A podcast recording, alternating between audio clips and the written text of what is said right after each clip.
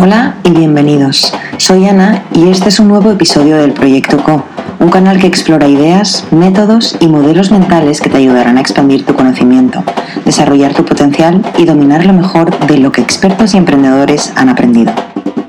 Hoy tenemos el gusto de conversar con Sophie Robin, cofundadora de StoneSoup, una empresa B Corp experta en medición de impacto.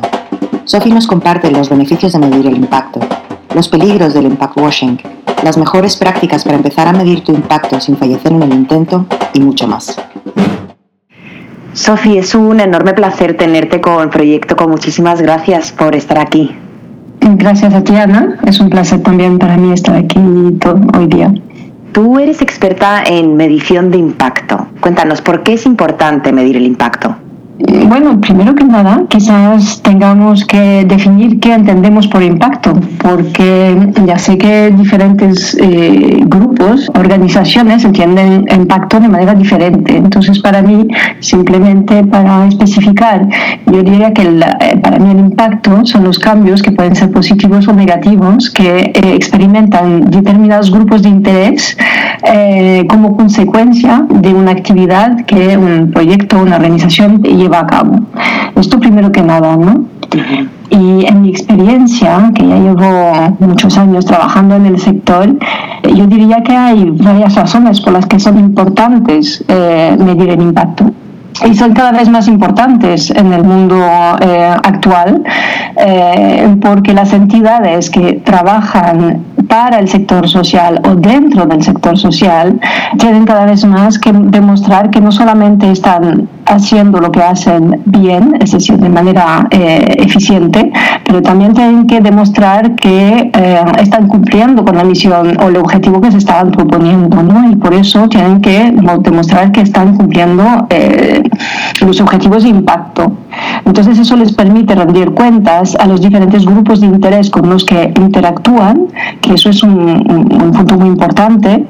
Y el segundo importante, la segunda motivación muy importante para mí es la oportunidad de aprender, de aprender de lo que estamos haciendo, de ver realmente los supuestos que teníamos, que pensábamos que iban a conllevar una determinada secuencia de actividades, iban a conllevar un impacto positivo y que a, lo mejor no lo llevan tan positivo. Entonces, una oportunidad también para mejorar, aprender, maximizar, reorientar. Es, un, eh, es una oportunidad de aprendizaje.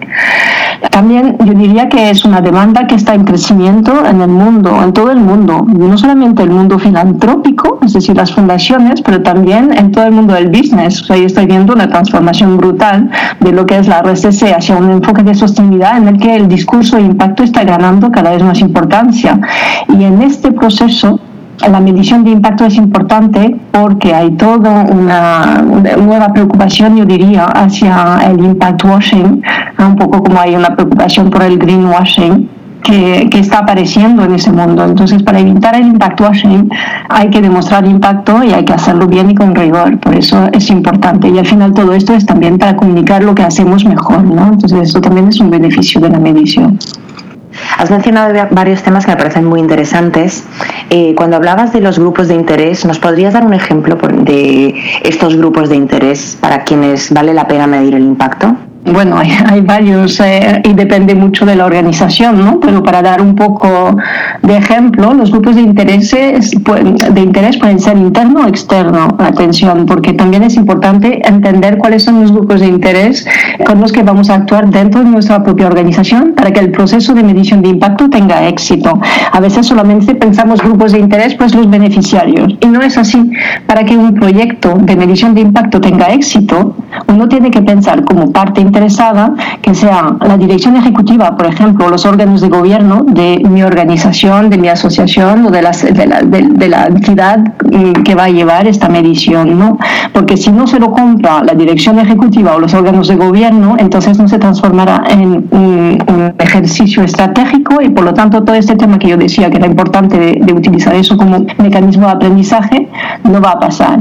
Luego, obviamente, como decía anteriormente, todo lo que son los, los beneficiarios beneficiarios de los beneficios del proyecto, ya sea de manera directa o indirecta, pero también todos los socios del programa, los donantes, si es que hay donantes, el público en general, si es que la actividad también tiene un, mecanismo de rendición de cuenta al público, por ejemplo, si es una ONG y entonces está eh, pidiendo dinero de, las, eh, de los particulares, pues tener un mecanismo de accountability, el público en general es una parte interesada, pero también internamente el equipo nos ha pasado una vez que nos ha encargado una medición de impacto, era para una municipalidad, y, era bueno, un proyecto interesante y el proceso, bueno, realmente muy bonito, pero nos hemos llevado muchos atrasos y muchas resistencias en la implementación del proceso de medición de impacto porque el equipo técnico no había sido consultado en ningún momento por la dirección para poder realizar y explicar por qué era importante hacer ese ejercicio de medición de impacto. Entonces ellos lo veían como un ejercicio de auditoría, como un ejercicio que se añadía a su labor diaria, no le veían el interés y al final le pusieron un poco de trabas al inicio hasta que entendieron el, el, propósito. ¿no? Entonces cuando pensamos a partes interesadas, tenemos que pensar en partes interesadas del proceso de medición de impacto y también de los que van a ganar, lo que van a ser los que se transforman gracias a la medición de impacto, al impacto. Y mm, nos podrías poner también un ejemplo, porque antes has mencionado que uno puede aprender cuando mide el impacto, ¿no?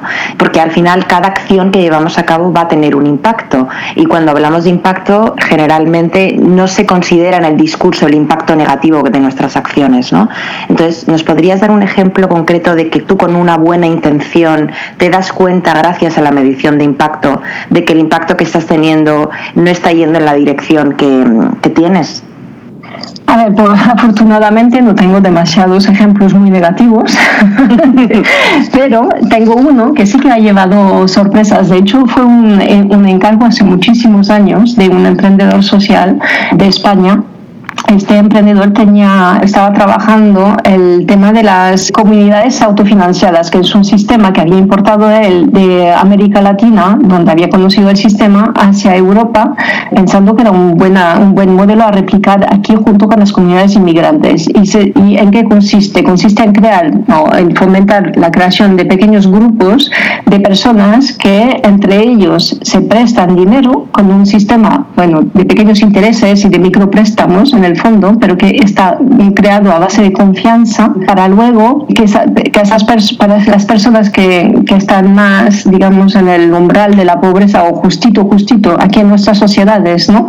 puedan recibir un préstamo fácil, directo de una comunidad de pares ¿no? Eh, hay quien lo puede reembolsar. Un día eres tú, otro día es la otra persona, ¿no? Y entonces, mm, esto es un modelo que funciona de manera informal en los países de África, en varios países de Latinoamérica y que se ha estructurado de manera para que sea algo un poco más pedagógico, más didáctico, a través de ese emprendedor social, que de hecho es un emprendedor social de Ashoka, él eh, nos había encargado de hacer todo un plan de sostenibilidad financiera, porque no era una, medición de impacto, pero para poder hacer el plan de, sostenibilidad financiera a futuro de su propia organización, un primer paso era entender un poco pues, cómo estaban llevando la organización y qué resultados estaba teniendo para ver un poco cómo direccionarlo. ¿no? Y cómo, cuando hemos hecho una encuesta junto de las eh, personas beneficiarias de este proyecto, bueno, el supuesto muy fuerte obviamente, es que esos grupos, el impacto que, va, que van a tener es un impacto en términos de mejora de, financiera, ¿no? Porque, bueno, para eso están los grupos.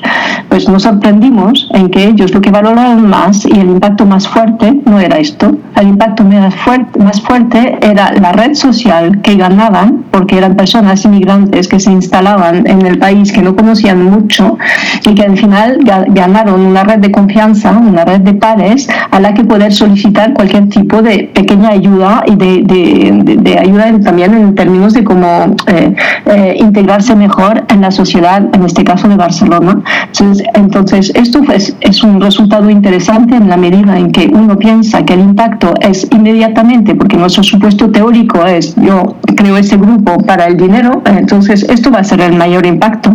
Y nos encontramos con la, con la sorpresa de que no era. Entonces, ¿qué les obligó a ellos? Les obligó a reflexionar sobre este componente y decir, bueno, ¿cómo trabajamos ese componente?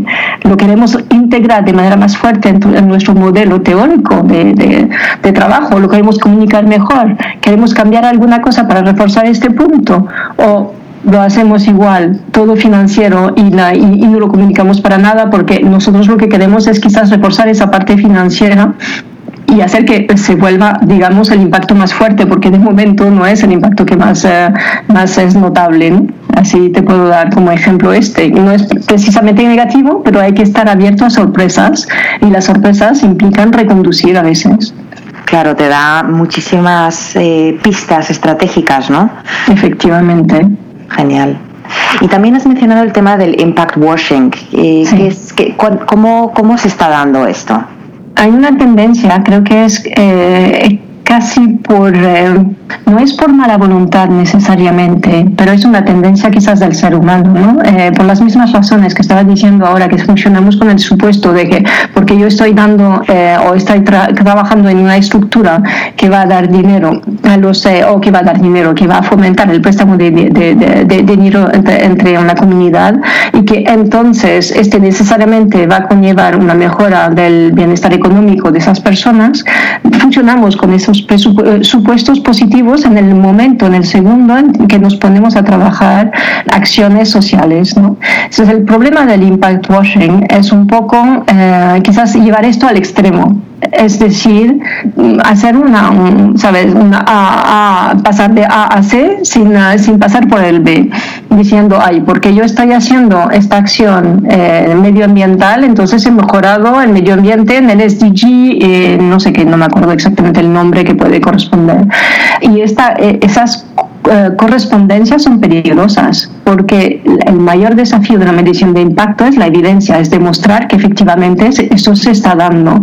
Y lo que yo veo mucho en este mundo es esa tendencia ¿no? a, hacer, a hacer un cortocircuito de del efecto de demostración, en el que, porque realmente queremos demostrar y porque hay un, esfuerzo o hay una tendencia grande de querer utilizar la medición de impacto como efecto de marketing y de comunicación, que hay esta tendencia del, al circuito. ¿Y qué pasa? Esto pasa por un lado, diría, pero por otro lado también he visto en, determinados, en determinadas ocasiones que los clientes que ven que hay un impacto menos positivo, algo que les haría reflexionar o repensar o eh, una lección aprendida, algo un poco más gris, digamos, que blanco, en los informes que salen no sale esa zona gris entonces, esa lección aprendida no está para ahí fuera, está para adentro y a, a, veces se usa, a veces no, pero para afuera sale todo como positivo, ¿no? Y eh, eso es el verdadero peligro del impact washing, porque, bueno, al, al, final no estamos aquí para hacer marketing, estamos aquí para mejorar y para maximizar un impacto social, ¿no? Total, total. Bueno, está clarísimo que medir el impacto es fundamental, ¿no? Eh, ¿Cuáles son las diferentes maneras o mecanismos para medirlo? Existen muchísimas, muchísimas maneras de medir el impacto y yo diría que depende mucho de, de la organización, del grado de desarrollo, de su madurez, del sector, eh, porque no es lo mismo si actúas en el medio eh, ambiente, si actúas en el medio social, si eres una pequeña startup social o si eres una fundación grande que tiene acciones en todo el mundo. Es que realmente aquí, para aquí hay de todo, yo diría. Eh, lo importante es que las organizaciones no tienen que saltar a la primera metodología que se les viene o que, o que alguien que intenta vender.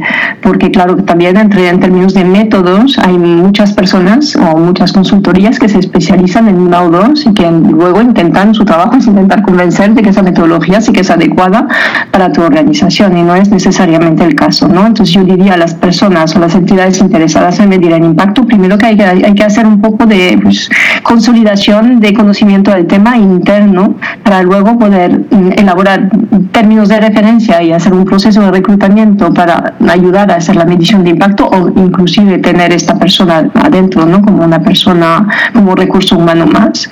Pero saber exactamente qué se busca y más o menos qué tipo de metodología queremos aplicar. Porque yo te diría, simplemente para citar algunos, ¿no?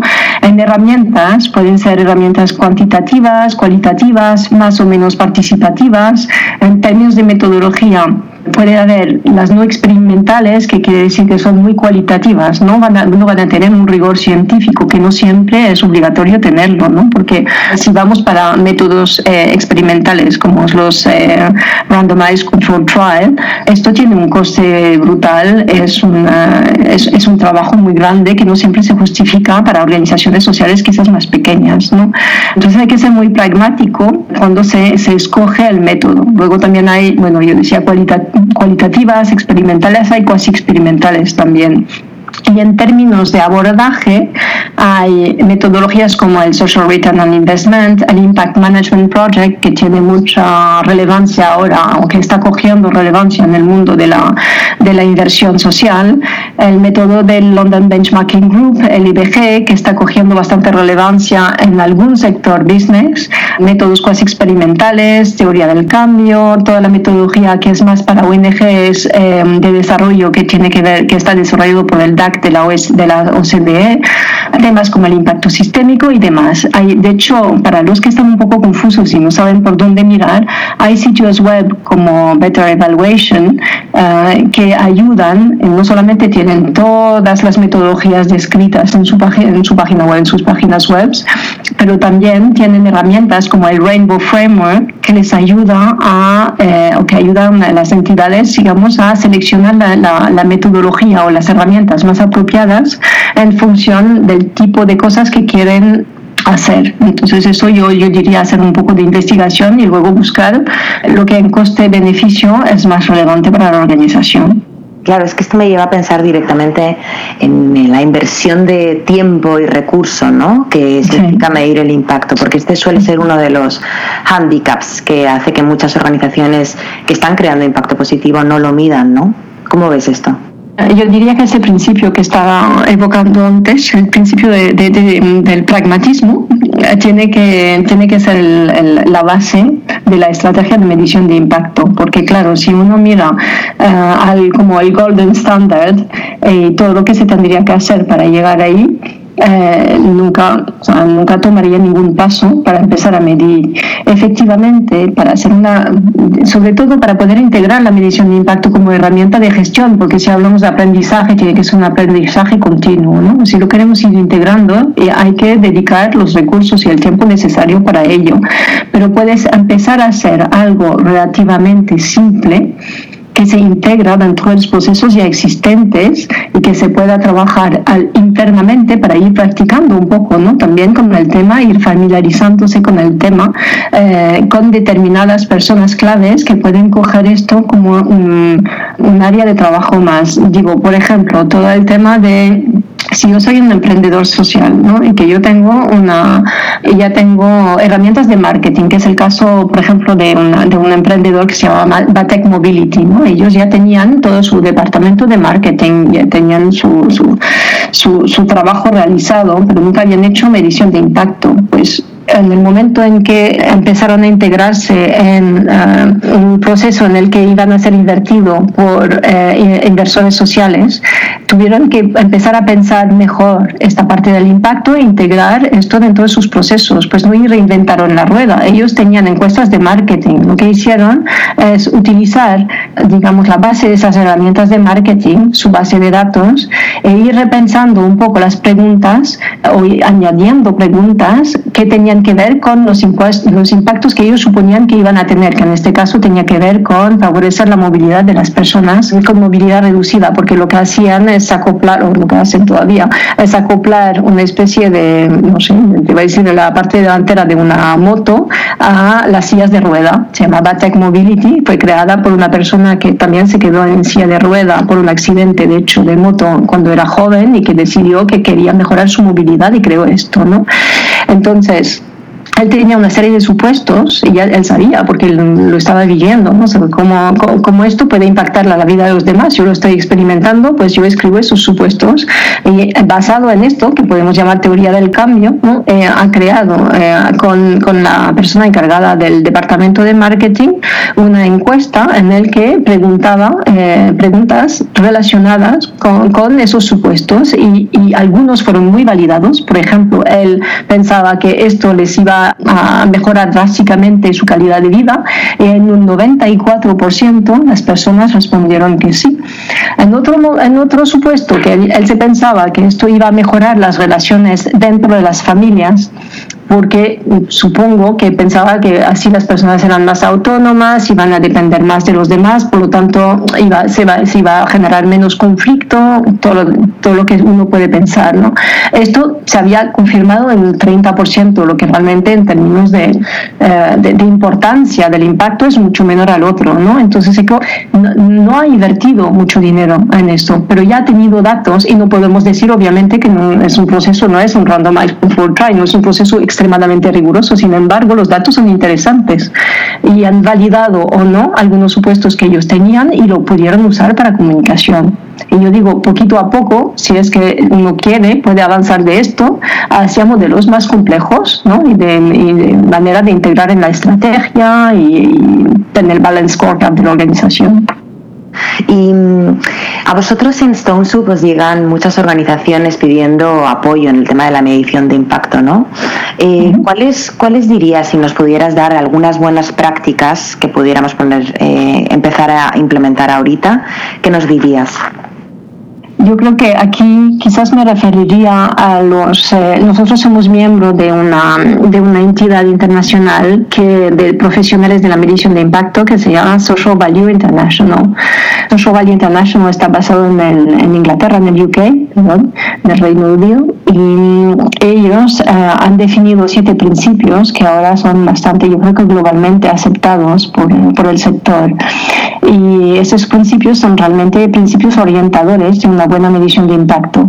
el primero, y para mí uno de los más importantes, es la parte de involucrar a los grupos de interés. O sea, no usar los grupos de interés para obtener datos, pero saber cómo es que uno va a, ser partícipe en los diferentes grupos de interés en diferentes momentos de la medición de impacto. Eso también requiere planificación, por cierto, ¿eh? que hemos trabajado, por ejemplo, con la, la Asociación de Escuelas Jesuitas de aquí de, de, de España, de Barcelona en este caso, y había un plan muy interesante que hemos hecho con ellos de coparticipación de los diferentes grupos de interés. Cuando digo grupos de interés me refiero en este caso a alumnos, a profesores, a tutores, a directores de escuela y por ahí fuera, la propia asociación que es una fundación, perdón, eh, en diferentes momentos del proyecto, pero no solamente para eh, que les preguntemos algo, sino que ellos co-crearon determinados procesos con nosotros y entonces esto también ha llevado a que el, resultado fuese más importante o más interesante, digo, para todos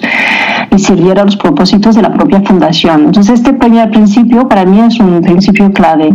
Luego el segundo principio es entender que cambia. El entender que cambia implica pues hacer esa primera reflexión ¿no? sobre pues qué transformaciones pienso que estoy generando a través de mi actividad en las personas o en, en, el medio ambiente, en el contexto. Y esto implica trabajar algunas herramientas, por ejemplo, nosotros trabajamos mucho con la teoría del cambio porque sirve mucho para orientar este, esta comprensión ¿no? del entender que cambia. Luego hay el tercer punto que es valorar las cosas importantes, porque claro, va a haber un listado de cosas ¿no? que uno piensa que puede tener impacto, pero no todas tienen el mismo, el mismo grado de importancia, entonces hay que saber priorizar también. Y de hecho el cuarto punto es incluir únicamente lo esencial. Es decir, cuando uno va a contar la historia de impacto, no perderse en detalle, pero realmente contar lo que eh, representa de manera más fiel eh, el impacto que está generando la organización sin perderse demasiado o apuntar demasiado en cosas de, detalle o que puedan ser casi impactos y que no lo son. El quinto punto es no atribuirse en exceso y eso me parece también algo muy importante porque una, parte del impact washing, es decir, bueno, yo porque estoy interviniendo en esa zona, por ejemplo, he construido un pozo, vamos a decir, ¿no? para una comunidad en África, en alguna zona de Gambia, vamos a decir, voy a tener, eh, voy a haber contribuido a reducir los casos de, de, contaminación, no de contaminación, pero de diarrea en, el, eh, en, la, en la zona. Y puede ser que en, paralelo haya otras organizaciones que puedan actuar haciendo exactamente lo mismo, ¿no? O haciendo cosas muy similares o cosas complementares. Entonces, si solamente miro a lo que yo estoy haciendo sin mirar el ecosistema, yo me estoy atribuyendo eh, impactos que a lo mejor se han generado por un efecto colectivo. Entonces es importante también tener esa humildad de reconocer que no todos los impactos que estamos eh, viendo en las, en las personas son necesariamente el efecto del nuestro. Luego el sexto principio es la transparencia es decir, cuando eso que decía antes, ¿no? De esta, cuando uno pone en un informe y lo pone fuera y solamente pone los impactos positivos y todo lo positivo y se olvida de, de poner las eh, lecciones, pues no, es, eh, no es un buen principio de la, de, de, la medición. Y finalmente el sexto punto, que quizás es el más difícil porque es el que menos se ha desarrollado a nivel de ecosistema, es el comprobar el resultado. Es decir, aquí en el sector es que hay, como decía, muchísimas metodologías, diferentes profesionales, todavía es un sector muy joven y la calidad de la medición no siempre es la misma, ¿no? Entonces hay todo un, buen principio que damos, que por ahora estamos reconociendo que debería de existir, pero creo que crecerá en el futuro, porque todavía no está muy bien implantado, porque significa que debería de haber auditores de calidad de la medición de impacto, que todavía no la hay, ¿no? Genial, muchísimas gracias, Sofi. Esto es el proyecto CO de Efecto Colibrí.